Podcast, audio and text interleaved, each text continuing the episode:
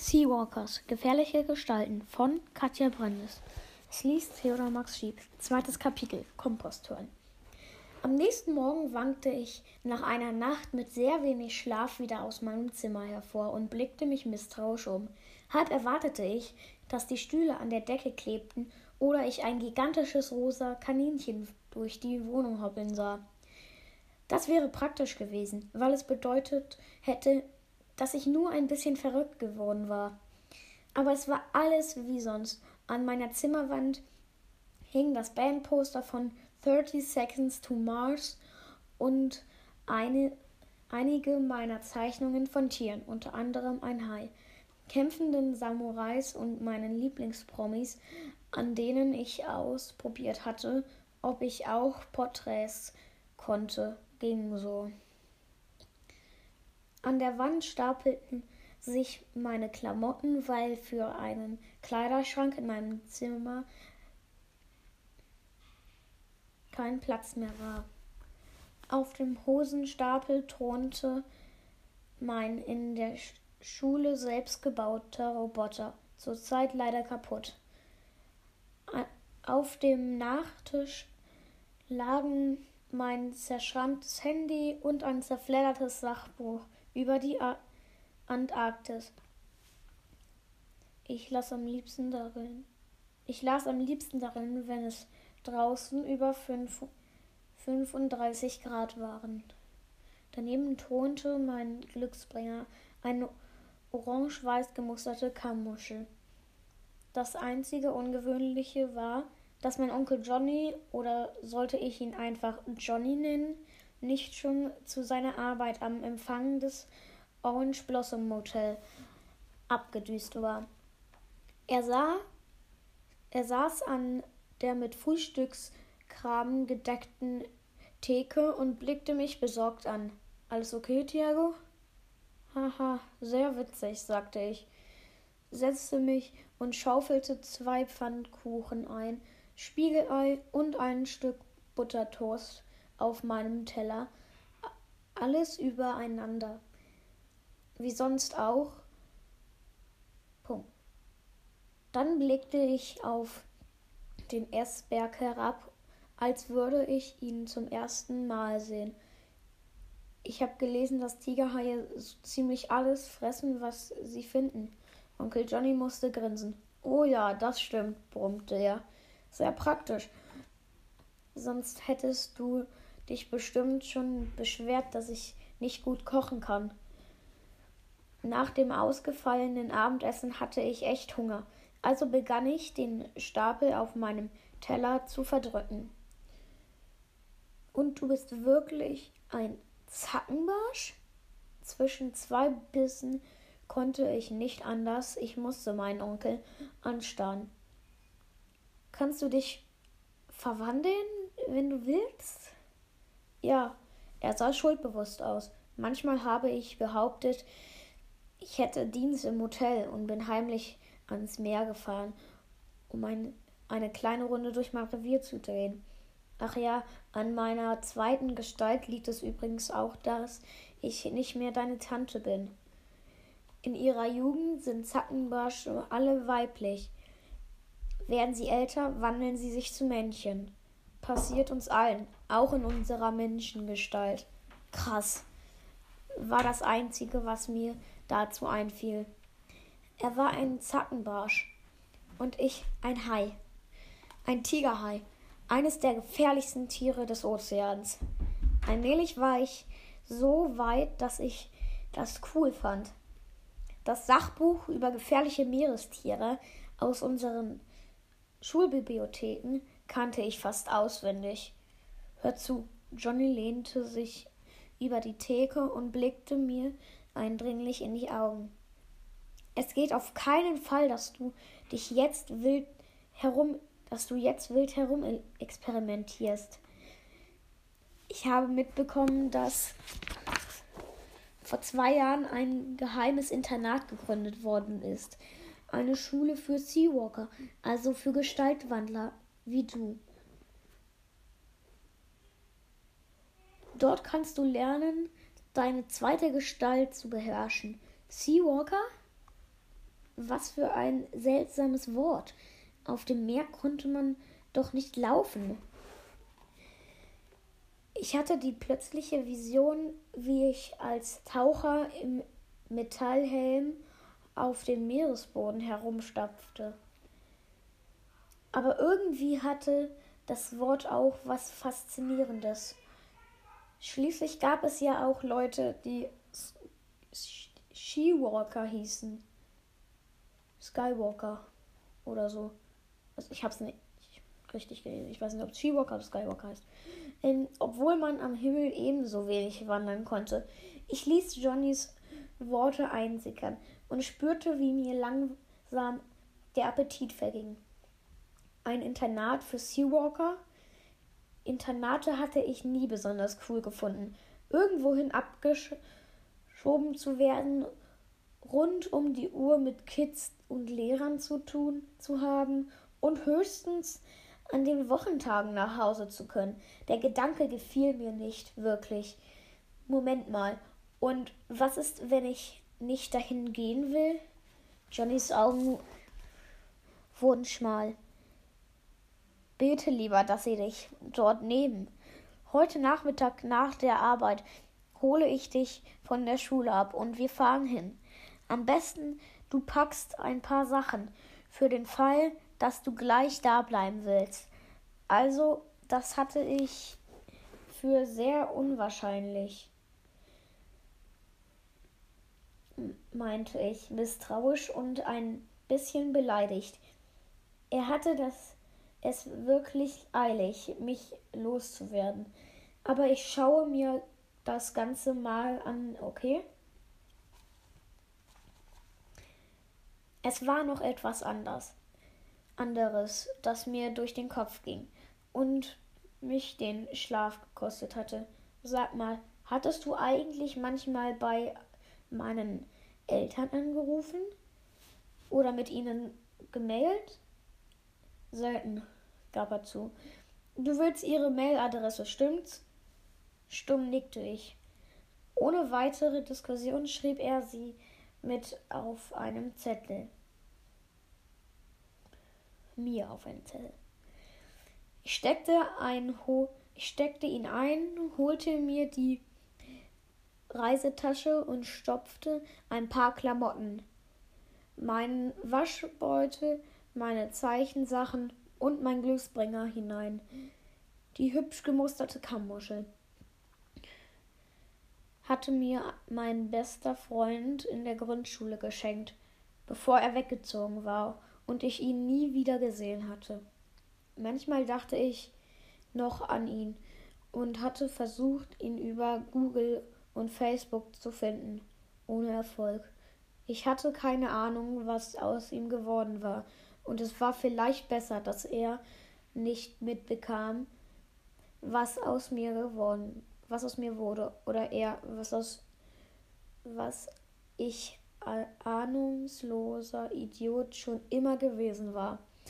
Ein nicht ganz menschliches Wesen, vor dem man sich besser in Acht nahm. Einen Moment lang umschloss ich die Mus Muschel und, der, und in der Hand, also einen Moment lang umschloss ich die Muschel in der Hand und fühlte mich, als hätte mich jemand in einem kleinen Boot mitten auf den Ozean ausgesetzt. Dann holte ich tief Luft, schob die Muschel in die Reisetasche und versuchte so zu tun, als sei alles in bester Ordnung. Das beruhigte mich irgendwie. Als ich fertig war, pack, als ich fertig war mit Packen, war ich spät dran. Ich schwang mir meinen Rucksack auf den Rücken und rannte los. Immerhin musste ich nicht auf den Schulbus warten. Die Schule war nur eine halbe Meile entfernt. Denk dran, heute Nachmittag. Ich warte auf den Parkplatz auf dich, rief Johnny mir hin, da, rief Johnny mir nach. Er war wirklich finster entschlossen, mich auf diese seltsame Schule zu schicken. Doch wenn es mir dort nicht gefiel, dann kann, kam das gar nicht in Frage. Auf meiner jetzigen Schule gefiel es mir auch nicht besonders. Liberty City wo wir wohnten und wo ich auf diese miese Schule, aber kostenlose öffentliche Middle School gehen musste, war eins dieser Viertel und dem Touristen lieber nicht, wo Touristen lieber nicht anhalten wollten. Besonders nachts, besonders nachts, nee, besonders nachts nicht, ja. Dann gingen sogar ich und Onkel Johnny ungern raus. Auf dem Weg zur Schule konnte ich die ganze Zeit nur Tigerhai, großer Gott, ein Tigerhai denken. Noch fühlte es sich sehr unwillkürlich an und erst recht, als ich vor der graue, grau gestrichenen von einem zwei Meter hohen Maschendrahtzaun umgeben, umgebenen Mittelschool ankam und zu meinem Spind ging, als wäre heute ein Tag wie jeder andere. Bei den Spinden traf ich Lando. Er zuckte zusammen, als er mich sah, und rasch warf ich ihm einen Blick auf meine Hände. Wasch und rasch warf ich einen Blick auf meine Hände, um sicher zu sein, dass ich nicht wieder graue Haut hatte oder so was. Alles normal, zum Glück. Hi, Lando,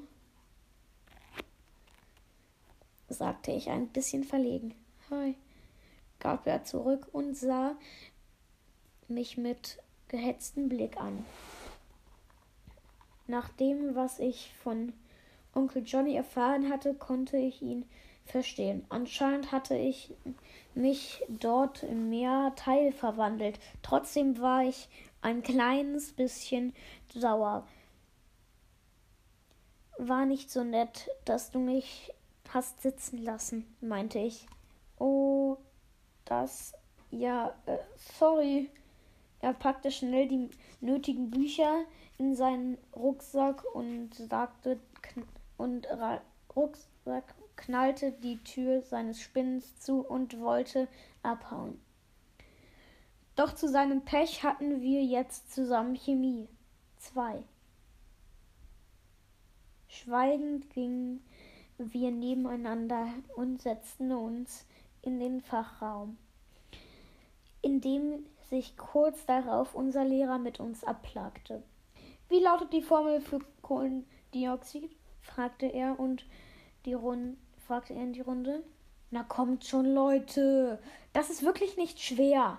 Keine Reaktion. Ich sah mich im Raum um. Die Mädels, von denen viele aussahen, als wären sie auf dem Weg zu einer Party, lackierten sich gerade die Fingernägel, spielten gelangweilt an ihren Smartphones herum oder unterhielten sich. In der letzten Reihe schlief einer der Jungs mit Kopf auf seinem Pult. Lando versuchte konzentriert, aber mit wenig Erfolg den Mel, kann ich nicht lesen, Millennium-Falken zu zeichnen. Im Moment sah er noch aus wie der verbeulte Deckel einer Mülltonne. Plötzlich wurde ich wütend. Was macht ich eigentlich hier? Meine Zeit verschwenden? Sonst nichts? Trotzig streckte ich den Arm hoch. Mein Lehrer wirkte verblüfft, aber erfreut. Ja, Thiago? CO2, sagte ich. Schlagartig horchten die beiden Jungs Logan und Rocket schräg hinter mir auf und glotzten mich drohend an. Sie bestraften jeden, der es, der er es wagte, mehr zu wissen als sie und es auch noch zu verkünden. Mich ließen sie gewöhnlich in Ruhe weil ich vor längerer Zeit mal einen Kampf gegen Logan gewonnen hatte. Außerdem tat ich meistens so, als wäre mir der Unterricht egal. Doch plötzlich hatte ich darauf keine Lust mehr. Wieder und wieder meldete ich mich mit der richtigen Antwort und fühlte mich wie befreit. Der Rest der Klasse war fassungslos. Mel, la, la, Mel lackierte versehentlich ihren Finger statt des Nagels. Nelly ließ ihr Handy in ihren Joghurt fallen und Rockets Oberlippe zuckte, was irgendwie nach Kaninchen aussah. Vielleicht war ich nicht der einzige Wandler in der Klasse. Das wirst du noch büßen, Streber, sagte Rockets giftiger Blick und Logan betrachtete mich mit einer Mischung aus Wut und Vorfreude. Er liebte es, Leute platt zu machen, und Rocket, der ziemlich clever war, sagte ihm, wie er es anstellen sollte. Besonders schaute mein Freund Lando mich von der Seite an, aber ich achtete nicht auf, darauf.